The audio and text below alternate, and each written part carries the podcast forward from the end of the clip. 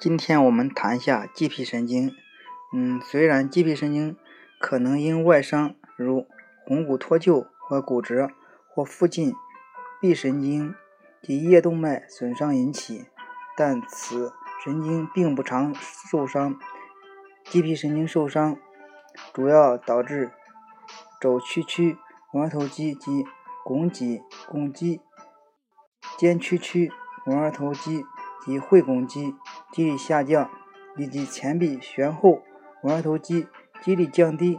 此外，若其感觉分支受损及前臂皮神经，会导致前臂外侧的感觉异常。此感觉分支因为通过肱二头肌腱末梢下方，有时会受到压迫而导致肌皮神经髓道症候群。此种。